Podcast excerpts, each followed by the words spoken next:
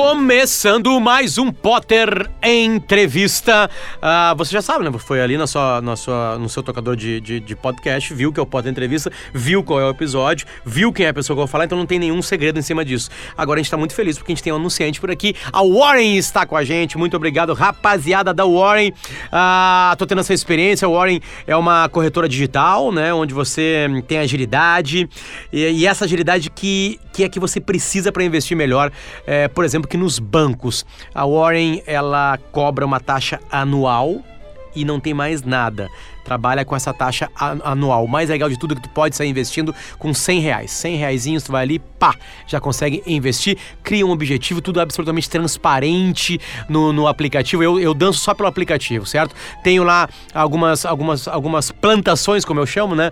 É, de longo prazo, tipo assim, o, eu quero chegar em um milhão em 2030 um pouquinho mais né, tranquilo, é, tranquilo. Não sei se eu vou chegar, obviamente. E eu também quero que meu filho tenha uma faculdade interessante. Eu botei esses dois objetivos por ali e a Warren tá comigo. Pode entrar no site Warren Brasil, W-A-R-R-E-N Brasil.com ou pode ir na tua lojinha de Android ou iOS para baixar o aplicativo. Ah, por ali é muito mais legal, tá? Uma coisa muito importante, tá? Ela, ela, ela é fiscalizada pela CVM, pela Ambima e pelo Banco Central. Ou seja, a tua experiência está absolutamente uh, é, resolvida certo? Ah, Potter, se a Warren quebrar, se a Warren quebrar, a tua grana tá em investimentos, não tá na Warren. A Warren só vai lá e usa a expertise que eles têm como investidores para colocar nos melhores investimentos possíveis para você, certo? Pode ir lá apostar, apostar, desculpa, pode ir lá aplicar em, em médio, longo prazo, em curtíssimo prazo também. A Warren vai te ajudar, ajudar e ela tá com a gente. Bom, a gente foi no Twitter, perguntou quem que vocês queriam ouvir por aqui. E aí, um monte de gente falou assim: cara, conversa com o Francisco Raso. Conversa com ele. Ele é escritor, ele é professor de filosofia, ele escreve para a Gazeta do Povo, que é um jornal que eu gosto muito. Então, agora a gente vai ligar para o Francisco Raso. Eu tenho certeza, por tudo que eu leio dele, pelo Twitter dele, que o papo vai ser espetacular. Espetacular, desculpa. Ligando. Alô? Francisco. Oi, Potter. Tudo, Tudo bom, cara? Bem, maravilha. Já estamos gravando. Opa. Para não perder ainda. tempo. Para não perder tempo. Obrigado pela paciência, obrigado pela espera. Finalmente conseguimos nos encontrar e eu fico feliz quando a gente consegue se encontrar aqui por aqui neste podcast querido, certo? Certo, eu que agradeço. Valeu. O convite e as intenções aí das pessoas que eu vi que marcaram ali no seu, no seu Twitter. É, eu agradeço. Eu agradeço. Cheguei então, a ti a, a, a, com isso, assim, né? E é legal, eu tô buscando pessoas que as pessoas querem mesmo ouvir, assim, então acho legal é, tu estar tá aqui com a gente. Bom, vamos lá. A questão é ampla, eu sei que não se responde ela em dois ou três minutos, Francisco, mas a pergunta é bem grande, né? A pergunta é: Deus existe? Como é que tu começa a responder essa questão? Muito bom. É, Para começar a responder essa questão, a gente tem que entender que essa questão, num primeiro momento, numa conversa como a nossa, como a conversa que você está colocando, formulando, essa pergunta não tem muito sentido. Não, não é culpa sua, obviamente, né?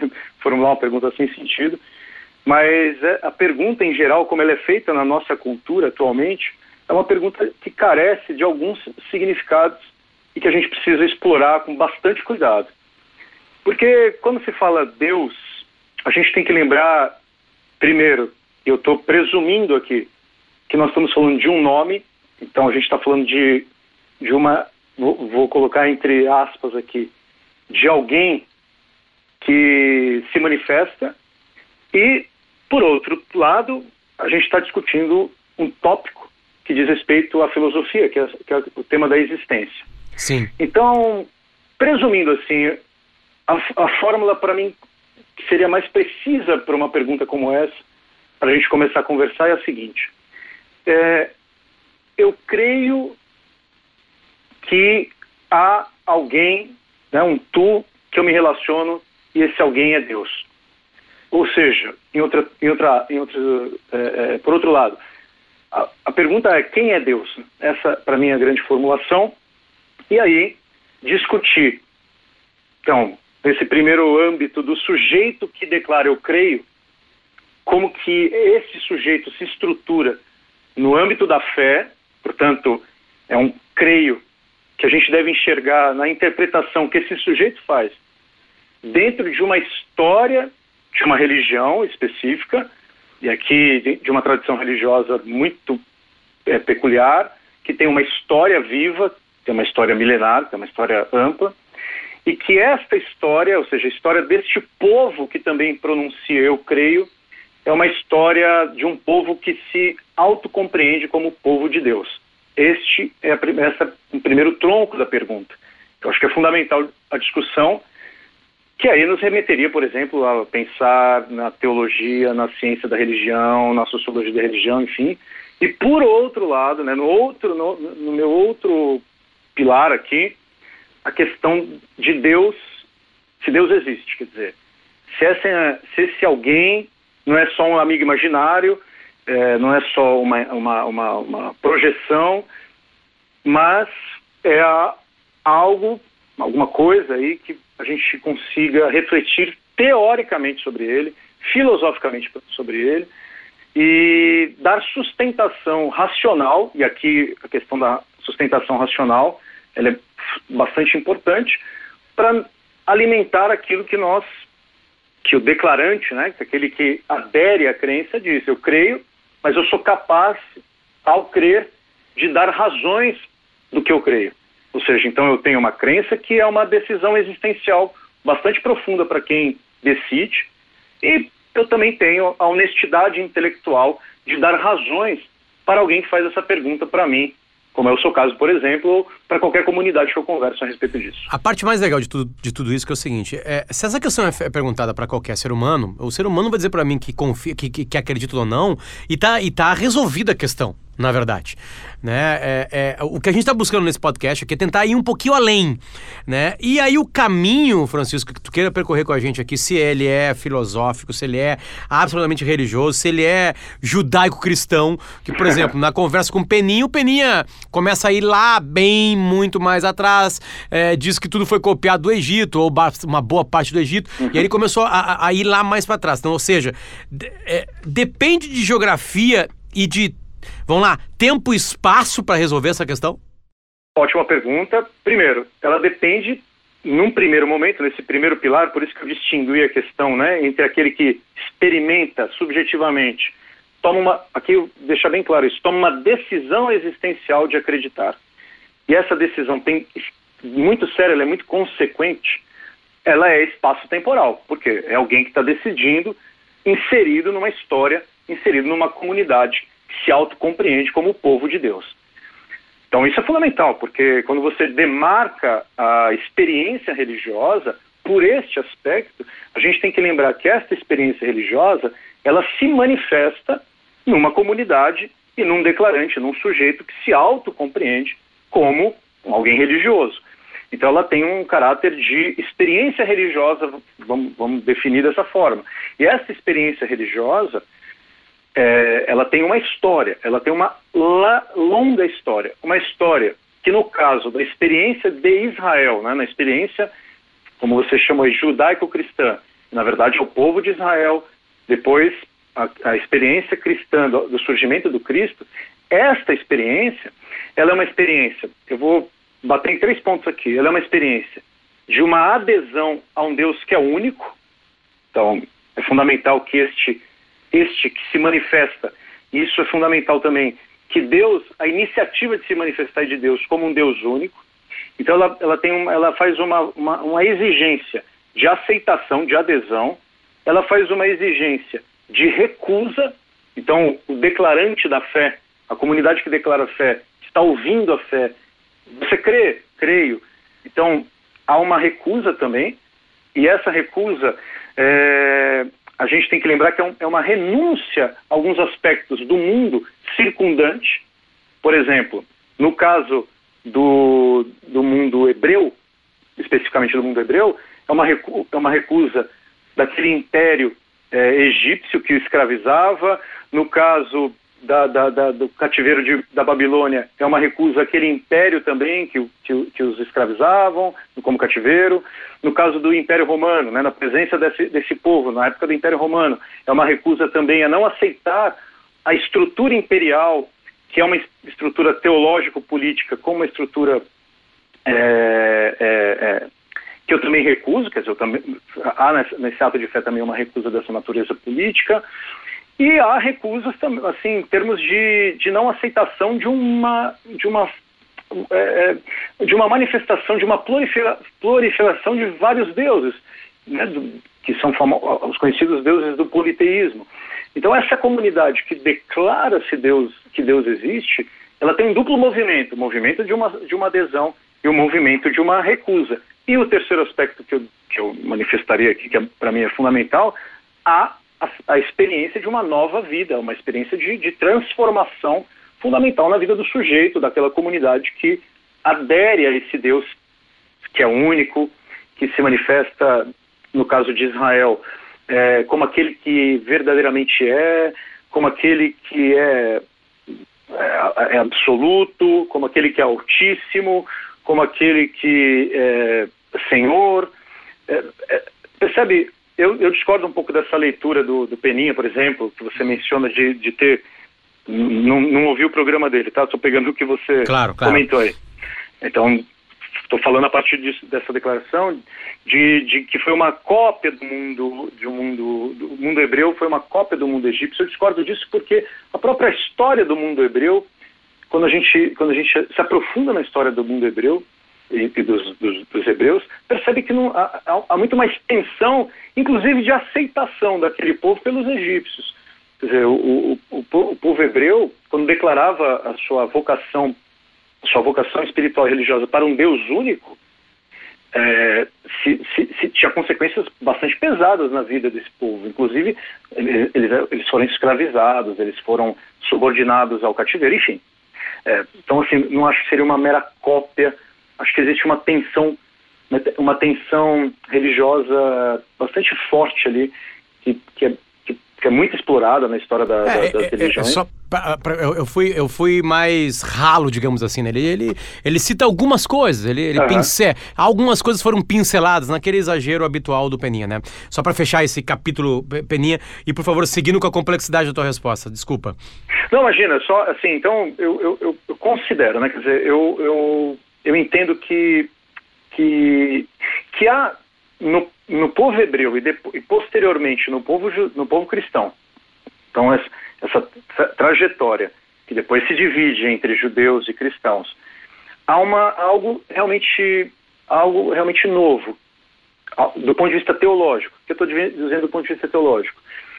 Que há uma compreensão de que esse Deus soberano, esse Deus absoluto, esse Deus que é Senhor, se manifesta. Veja que aqui é importante ele, a iniciativa dele de se manifestar e ter uh, um povo que é eleito, né, que faz uma que estabelece com ele uma aliança. Isso, para mim, marca uma novidade com outras religiões. Embora a gente pode fazer uma religião comparada aqui, né?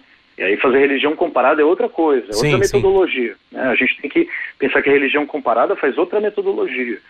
E, e olhando a religião comparada, eu também acredito que existem aspectos fundamentais da experiência religiosa judaica e depois cristã e que são bastante diferentes das experiências religiosas é, politeístas, das experiências religiosas mais, eu, não gosto muito desse termo, eu vou usar, mas com bastante cautela, mais arcaicas, né, pré, pré, é, pré-cristão, pré-judaica, você percebe? Eu acho que existem elementos primitivas, vamos chamar assim, de povos mais primitivos, povos selvagens, tudo isso arcaico, primitivo, selvagem, eu estou colocando muitas aspas aqui. Claro, claro, claro. Uma mera facilita facilitação da linguagem. Sim. Agora, tem uma coisa que é importante, Potter, que, eu gostaria de destacar aqui, já emendando, a gente pode discutir depois pra, com relação a isso, que a tradição judaica e depois a tradição cristã é, foram as primeiras porque depois o islamismo também, mas foram as primeiras, em ordem cronológica, a assumirem um, uma, uma envergadura filosófica sobre a questão. Não só num debate que seria é, religioso, de uma experiência religiosa, respondendo a uma vocação da experiência religiosa, ou chamado de Deus, mas também fazendo um exercício que é filosófico. E aqui, atenção, a gente tem que destacar que a filosofia antecede a religião, né, desculpa, a religião judaico-cristã, a filosofia grega, e o, e o primeiro embate do surgimento da filosofia na Grécia, o primeiro grande conflito, é dos filósofos com a mitologia. Então, a, a, a forma de pensamento filosófico que posteriormente, né, no século I, com um filósofo chamado Filão de Alexandria, e depois com os primeiros filósofos cristãos, cristãos. Então você tem lá Clemente de Alexandria, o mesmo, mesmo é, Orígenes, e aí um cara mais importante para mim de todos, que é o Santo Agostinho, a tomada de consciência filosófica do cristianismo foi muito forte. E esta, esta relação com a filosofia, eu acho que deu uma boa é, turbinada na experiência religiosa judaica e cristã. Assim, dá uma, a, a, a, porque as exigências que a reflexão filosófica faz são exigências bastante divergentes, de, e não no conflito, mas bastante diferentes das exigências que a adesão religiosa faz. Eu não sei se está muito claro, se estou sendo muito prolixo, mas o que eu quero resumindo, a religião cristã e judá, a religião judaica, depois a religião cristã, encontraram com a filosofia e aderiram à filosofia, aderiram à forma de pensamento filosófico. E a história é outra, porque quando nós perguntamos se Deus existe, e aqui voltando para o tema exatamente do seu programa, é, é no, nós nos movimentamos, acima de tudo, no interior da filosofia. O pano de fundo da discussão é um pano de fundo acima de tudo, para mim, filosófico. Ainda que eu, Francisco, pudesse dizer que eu sou crente e creio em Deus. Porque a exigência que você está me fazendo é Deus existe? É, tem razões suficientes filosóficas para dizer que Deus existe? Essa, para mim, é um tema que a gente deve se movimentar ao longo da história da filosofia e da própria estrutura da, da disciplina chamada de filosofia. Preciso te provocar um pouquinho, Francisco. Manda. Quando vem um ateu conversar contigo, tu respeita ele? Muito, muito. Eu, na verdade, primeiro porque por dois motivos. Um, uma relação pessoal com o problema, depois uma relação, é, vamos chamar assim, filosófica, teológica sobre o assunto.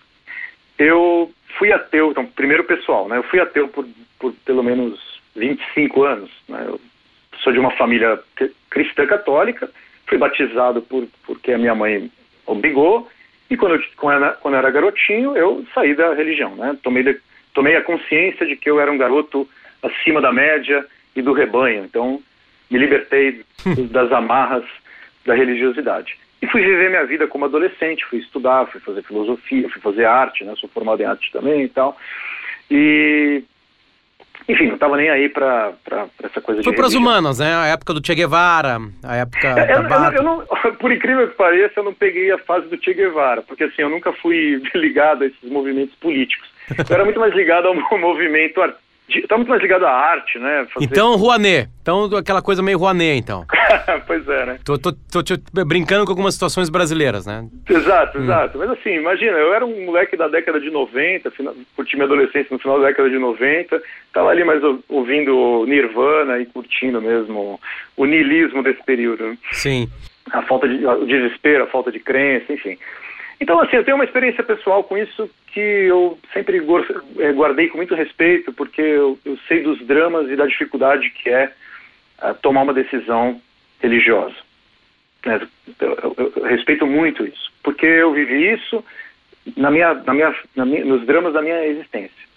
E sei, e sei o quanto é é, da, da, da, postura de um ateu sincero, né? Estou pensando aqui num ateu obviamente honesto, claro. que, que não está fazendo chacota só, mas está vivendo ali a experiência, sua experiência, experiência existencial de um ateísmo. Então, respeito ele por isso. E, depois eu acho que é uma, uma, um critério pessoal meu também ser, ser cuidadoso com, com questões de natureza filosófica. E eu e, e quando eu pergunto, alguém Assim, se a pessoa está afim de realmente de bater um papo, declarar que Deus não existe e oferecer razões boas para isso, eu não vou perder essa conversa por nada, sabe? Eu, eu, gosto muito desse assunto e acho que vale a pena é, é, conversar por isso. Qual eu é aprendi... o argumento que mais te sacode, Francisco, quando essas possibilidades apareceram na tua frente? O argumento principal para mim é, que, que coloca em xeque e é mais difícil sobre, a respeito da presença de Deus no mundo é o problema do mal. Assim, eu acho que o fato de existir é o fato de existir sofrimento, o fato de existir é, mal no mundo, né, aquilo que a gente chama tanto mal, tanto o mal natural, a presença de uma de uma catástrofe, enfim, né, de, de mal que a gente chama de natural, de tsunamis, tempestades, etc., que, que devasta uh, com, com, facilidade a, a experiência humana e também o mal, mal humano, né? Quer dizer, o mal das, das decisões malignas, né? Da decisão pervertida, o fato de existir é, pessoas perversas assim e, e, e, saber que eu posso também ser perverso em certas situações, isso para mim é uma uma experiência muito difícil com relação a, a, a Deus, né? Assim, sempre me coloco num desafio e não, não, não é invenção minha, né? Quer dizer, se você pega grandes autores da, da, da história da filosofia, e aqui eu lembro de um que é o Albert Camus, por exemplo, que escreveu o mito de Sísifo, o Homem Revoltado. Eu acho que ele é o melhor, na minha opinião, a melhor manifestação de um ateísmo realmente consequente, sério e que questiona a Deus de um modo filosófico muito, muito é, é, cuidadoso, genuíno, considerando justamente o fato desta possibilidade do mal no mundo. Aí, para mim, esse é o drama. Assim, né? O resto, sim, né? Assim, sei lá, não vejo outra. É, não, não, não vejo questões filosóficas que melhor exigem da cabeça de um religioso do que a questão do mal. Porque a questão do mal, a gente tem que lembrar que a questão da liberdade está envolvida, é, a questão da ordem do mundo, quer dizer, Deus não criou um mundo perfeito, então porque ah, existem desordem, é, por aí. Francisco, tem uma. Tem, é, tu teve alguma. É, geralmente isso se tem, né? É, como é que eu posso falar? Se tu teve alguma uma explosão assim, é, tu teve o dia, tu teve o teu, o teu Big Bang uh, quando quando Deus uh, volta-se a ti ou quando tu descobre que ele é algo, né? Tu começa o nosso papo, tu, a, a, tu falou que a pergunta mais legal seria quem é Deus, né? Tu teve alguma algum momento, aquele segundo da tua vida que tu, depois da faculdade ali, ou durante ela, não sei que, que o meu Deus, é, olha a minha frase, meu Deus, tá aqui ele. Tá ótima pergunta. Assim, não foi uma, não foi um momento é, mágico, né? Assim, no sentido é, uma luz, não foi cinematográfico. Isso, não foi cinematográfico, mas foi, fez parte de toda uma construção pessoal é, é, que para mim sempre foi muito conflituosa. Eu sempre tive muito conflito com essa questão religiosa. Minha mãe sempre foi muito religiosa e, e sempre me obrigou muito, quando eu era garoto, a, a aquele rigor da fé, né? aquele rigor sem, muita, sem muito cuidado, né? sem muito cuidado e de solucionar a cabeça de um moleque que fazia perguntas e não estava afim. Então, para entender, eu me afastei muito disso e me declarei ateu lendo filósofos ateus, né? Nietzsche, Sartre, Heidegger, enfim, né? lendo filósofos que são considerados Freud, de, literatura também. De, porque eu sempre gostei muito disso, né? Só para também, assim, eu pessoalmente gosto muito de literatura, arte, essas coisas. Aí, quando eu entrei na faculdade de, de arte, de, comecei a estudar história da arte, eu comecei a me movimentar intelectualmente e isso começou a me colocar muita provocação interessante, assim, né? Eu comecei a me movimentar inter, é, interiormente, né, como intelectual que estuda, enfim, ah, um moleque que está estudando é, história da arte gosta disso, com temas que são re, da religião, com temas que são a, a história da arte é uma história, pelo menos da arte ocidental, né, vamos localizar também aqui, é uma história muitíssimo envolvida com questões religiosas. História, né, história da música, história da literatura. Cara, é assim, você transpira Shakespeare, né? Você transpira Deus, conflitos humanos, enfim. A, a pintura, você transpira a manifestação religiosa. Eu comecei a estudar isso de forma muito cuidadosa, gosto, é, bastante interesse de entender o que é a beleza, o que é a estética, o que é a experiência artística, e sem dúvida nenhuma, isso, né, esse, essa, esse interesse pela beleza, pela arte, me tomou, me fez um, assim, eu entrar para um caminho da filosofia. eu fui para filosofia por causa da, da estética, né? Eu fui para filosofia por causa da beleza, por causa do tema da arte e tal. Então fui ler Platão, fui ler é, Burke, fui ler é, Kant, porque eu estava assim, Nietzsche, Schelling, porque eu estava entusiasmado em responder, caramba, porque existe beleza também, né? A experiência da beleza não é só uma experiência, no meu entendimento, psicológica. Acho que a, a experiência da beleza, ela, ela, ela dá para nós, fornece para nós a consciência de, de alguma coisa para além do efêmero, alguma coisa para além da, da, do nosso tempo cotidiano físico. Como a, a arte é muito simbólica, ela é recheada desse tempero, dessa, dessa questão do, do, da, do perene, da eternidade, então a, a sua consciência se abre para isso de uma forma muito interessante. E eu comecei a me tomar, tomar consciência de que eu era um sujeito que tinha uma, um tema ali para resolver, que é o tema da beleza. Fui estudar Platão, então fui para a filosofia. E, na, e, dentro da filosofia, comecei a me movimentar realmente ali dentro, né, como dos meus interesses filosóficos. É, fui, comecei a ter, ter aulas ter aulas, estudar Santo Agostinho, ainda não era cristão, né? Então estava estudando Santo Agostinho como intelectual que estuda, né? Vamos ter esse cara aqui. É, fui estudar outros autores também aí, Leibniz, enfim, Schelling. Cara, minha cabeça literalmente explodiu, assim, sabe? Tomei consciência de que eu estava completamente errado sobre o meu ateísmo, e aí fui, me dediquei a um filósofo neoplatônico, um filósofo do período do século IV, né, terceiro quarto, ali da, de Roma, chamado Plotino. Esse filósofo foi muito importante para o Renascimento, foi muito importante para o romantismo alemão ali no, no, final do século XIX e tal, no início no final do século XIX. E esse cara, esse filósofo, me, me, me deu um despertar assim de que o materialismo ateu está por fora, assim? Questão materialista e tal. E aí, por fim, né, então terminando esse meu percurso, eu tive um contato muito grande aqui. Eu sou com meu, com um amigão meu chamado Gabriel Ferreira, que é meu padrinho, inclusive que eram nós conversávamos conversávamos muito e tal, que me foi me orientando para trilhar esses caminhos da religião. E aqui eu gostaria de deixar claro, né, uma coisa que é importante para mim, que a, que a experiência religiosa é uma experiência auditiva. Ela é uma experiência de visão. Né? Você ouve, você conversa, você debate, você entra numa comunidade de gente que está te pressionando. E esta vocação de audição né, com a música e tal, foi para mim, é, claro, depois aconteceram questões pessoais mais íntimas da minha vida que me conduziram para fazer com que eu tomasse consciência, para fechar essa resposta, tomasse consciência de uma das coisas mais importantes para mim com relação à insuficiência do, da resposta ateia, né, da resposta é, materialista, de que eu, sujeito, e a, o mundo somos né, a sociedade, o mundo, a natureza, somos seres insuficientes, seres contingentes, seres que a resposta do que eu sou, a resposta do que o mundo é, a resposta do que a natureza é, não está, não está em mim, não está no mundo e não está na natureza, não está no cosmos, né?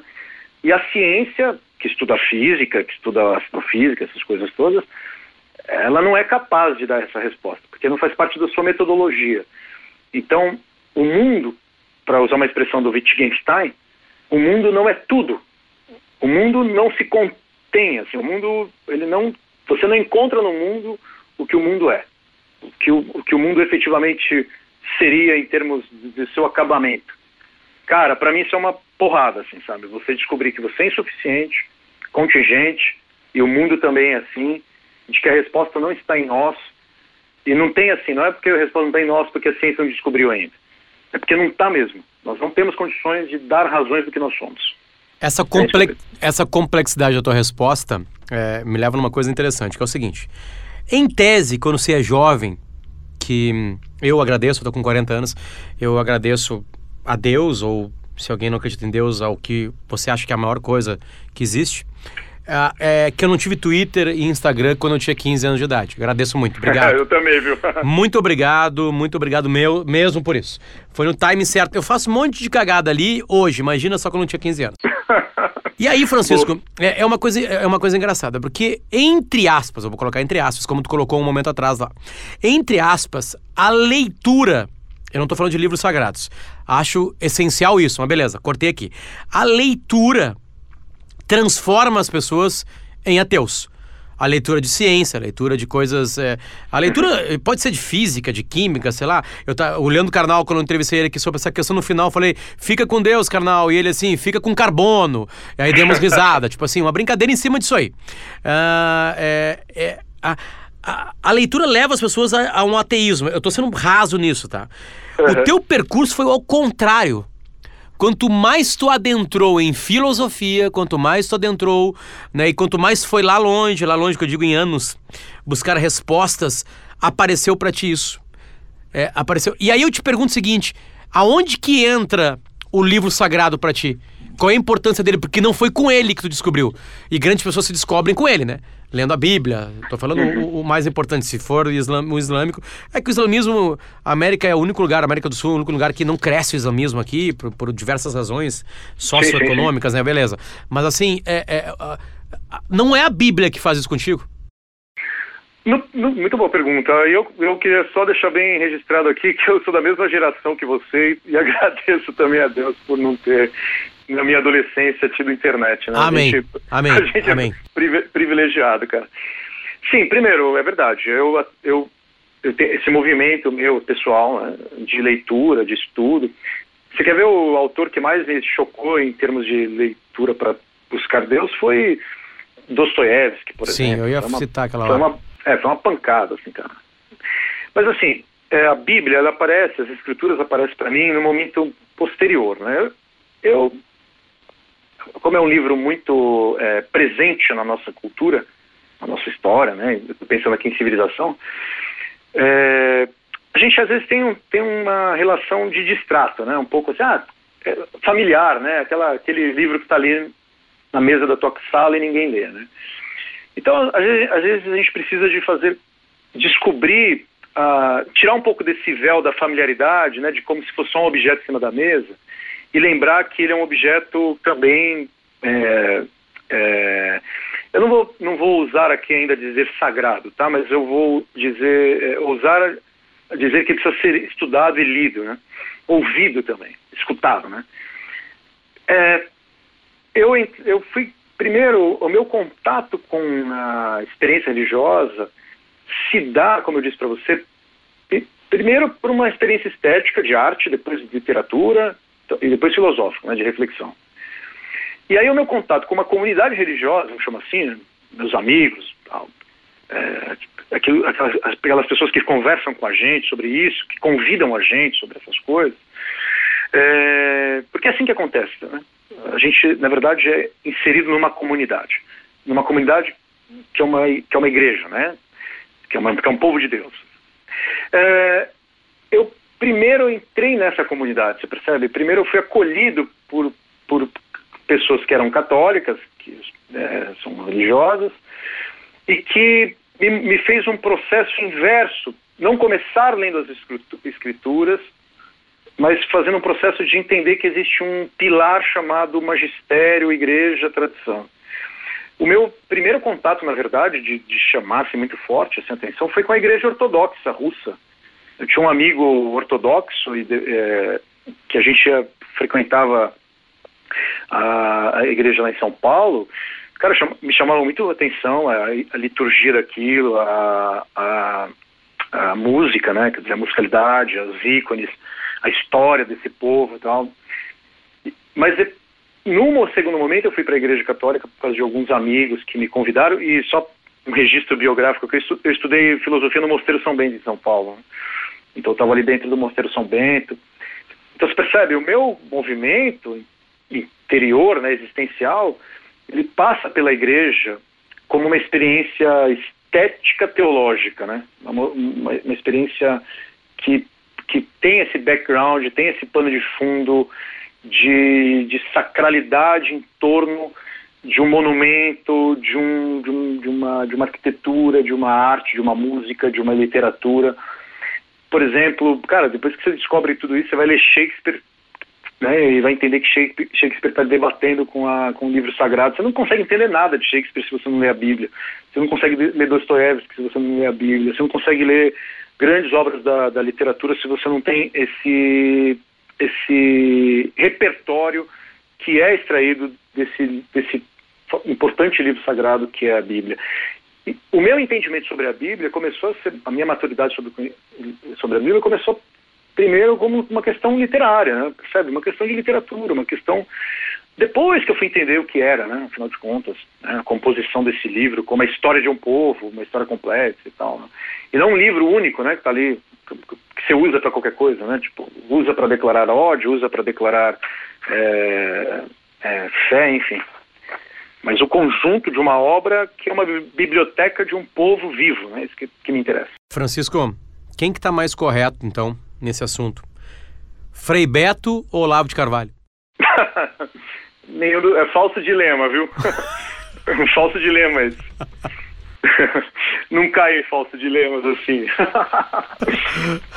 a, nenhum, outro. A, a, a, esquerda ou a direita lidam melhor com a religiosidade? Estou falando de religiosidade agora. Muito boa, olha, essa pergunta é difícil, eu acho que essa, essa pergunta é bem, bem ela é, no, no primeiro momento ela é meio boba, assim, né? Eu, eu sei que você não está sendo leviano, tá? Tô, tô sim, sim, claro. o saco, né? Obrigado. Porque a gente, é, eu digo bobo assim, porque no, no, no, primeiro momento de superfície dessa discussão esquerda-direita, ah, você daria uma, eu daria uma resposta. Fiz um podcast inteiro com 14 ou 15 episódios, é, Francisco, é a temporada passada. Que diabos, afinal, são esquerda-direita? e fiquei mais confuso ainda. Pois é, eu, não, eu jamais chegaria aqui e falaria isso ou aquilo, né? Dando uma resposta pronta. É, então, assim, considerando todos os episódios do, do, seu, do seu podcast, e a dificuldade que dizer direita e esquerda, eu diria que, eu, que essa é uma pergunta que a gente tem que tomar cuidado. Por quê? Elas, a direita e esquerda não são suficientemente bons termos, boas ideologias para falar da experiência religiosa. O posicionamento de esquerda, o posicionamento de direita, eles são tangentes, embora tangenciam questões de ordem religiosa, a esquerda faz isso quando olha e tem um olhar, uma vocação para olhar o pobre, a questão né, do social, a questão. Eu gosto muito desse, dessa experiência da esquerda com relação aos que, àqueles que mais sofrem. Cara, não dá para negligenciar esse cuidado que a esquerda, esse chamado da esquerda. Mas, por outro lado, a esquerda às vezes é, vai para uma linha mais materialista da questão, economicista, reduzindo a questão matéria, né, da, maté da materialidade, como se o homem se resolvesse, ser humano aqui, né, como ser humano fosse ser resolvido com pão e, e, e, e ordem, né, sei lá, um tipo de ordem, igualdade e tal. Por outro lado, a direita tem esse problema quase bizarro, estou falando uma direita mais grosseira aqui, de falar em nome de uma, de uma realidade, é, de uma ordem transcendente, de, uma, de defender valores de uma civilização, mas encarna isso, no meu entendimento, numa postura política muito, muito perigosa, muito ruim. Eu até escrevi um livro sobre isso, fazendo um jabá aqui chamado A Imaginação Totalitária, questionando justamente a redução ideológica da política nesses termos e como que a gente pode cair em armadilhas transformando a experiência política numa experiência religiosa.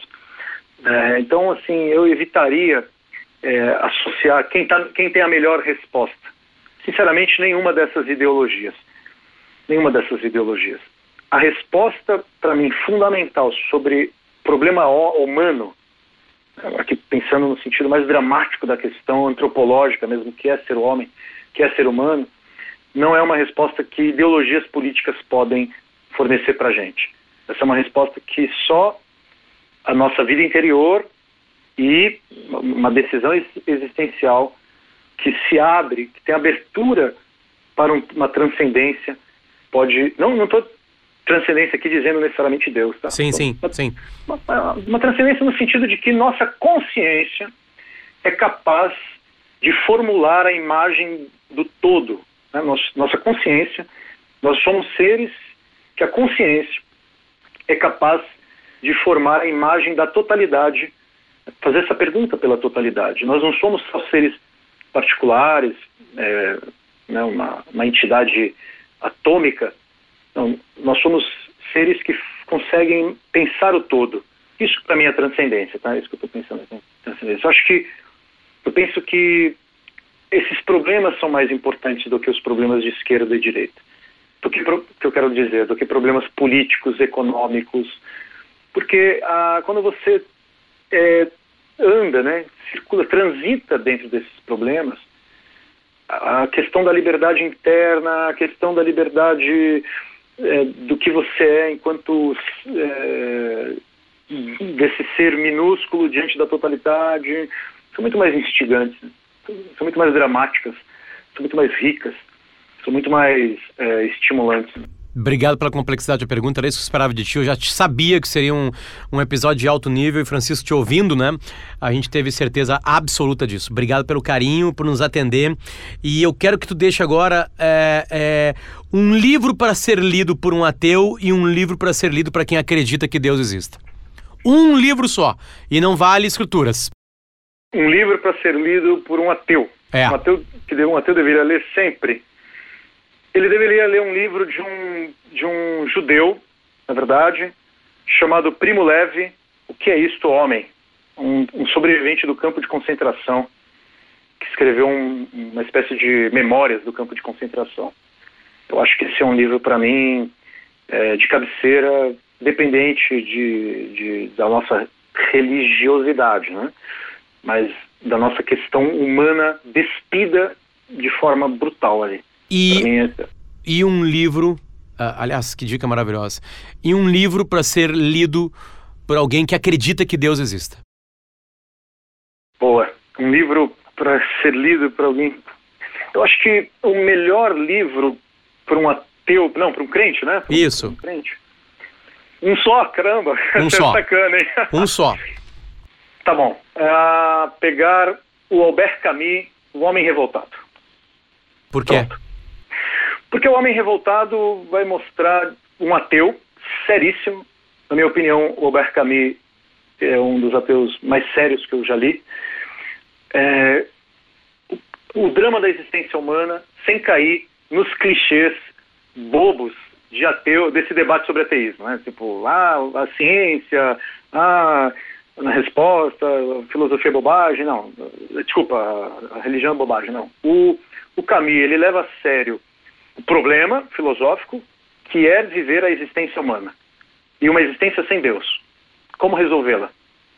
É, e um crente, um crente, às vezes ele pode ser um crente ingênuo, um crente muito sério, ele sabe que precisa encarar ateus honestos, ateus que são sérios. E para mim o Albert Camus é um dos ateus mais sérios que tem. Assim, então, recomendo O Homem Revoltado. Francisco Raso, absolutamente nada rasa a entrevista. Obrigado pelo carinho. Sei que muita gente deve ter feito essa pergunta, essa bobagem contigo. É, eu não poderia perder essa oportunidade. Obrigado, muito obrigado pelo carinho. Que isso seja eterno, que esse, que esse áudio fique eterno e para as pessoas escutarem ele daqui a um tempo e, e, e refletirem. Muito obrigado mesmo pela essa tua quase uma hora com a gente aqui. Valeu, Valdeiro. Valeu aos ouvintes, hein? Um abraço, até mais. Um abraço. Tchau, tchau. tchau, tchau. Este foi mais um Potter Entrevista. É, ouvimos Francisco Raso. Uh, acho que a gente ouviu com, com, é, de uma maneira deliciosa, né? Esse papo é legal quando as pessoas vão para lá e vão para cá e entram em vários assuntos.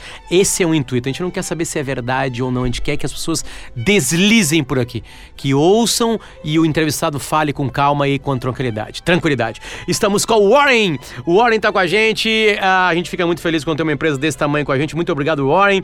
A Warren é uma corretora digital, né, na qual a pessoa tem uma agilidade que precisa para investir melhor do que nos bancos, por exemplo, né? Eu já tô, eu tô, tô participando da Warren, coloquei a minha grana lá e é eles que lidam com, um, com o mercado, digamos assim. Eles que vão lá, eu criei o meu objetivo, por exemplo, Federico, pro meu filho chegar lá e ter uma grana na faculdade depois quando ele chegar neste momento da vida dele. Uh, tomara que ele não faça jornalismo, tô brincando. Não, não tô brincando, tô falando sério. É, e a Warren tá comigo e nisso. Quem quiser, entra em Warren Brasil, Warren é W-A-R-R-E-N Brasil warren.com, certinho? Ou baixa o aplicativo na sua loja iOS, Google Play, é só baixar por ali. Faz o teu perfil, eles vão ver que tipo de investidor tu quer ser, aí tu entrega a grana para eles e eles vão trabalhar essa grana para ti, certo? Curto, médio e longo prazo. Obrigado, Warren. Este é o Pota Entrevista Gaúcha ZH e a gente volta a qualquer momento perguntando para alguém se Deus existe.